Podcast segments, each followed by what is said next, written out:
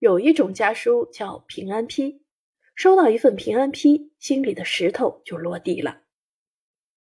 批是闽南语及信的意思，平安批就是平安信。潮汕闽南华侨与家乡的书信往来便是侨批。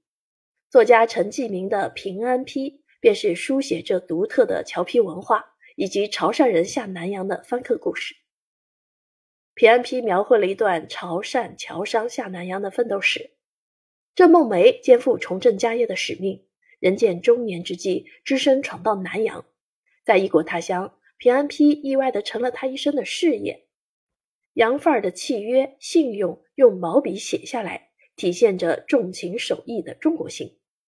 抗日战争时期，孟梅和亲友们声明家国大义，又毅然决然投入了报效祖国的洪流。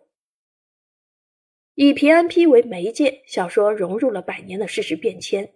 精深的写出了一方人的精神世界，写出了一颗颗重情守义、爱国爱乡的中国心。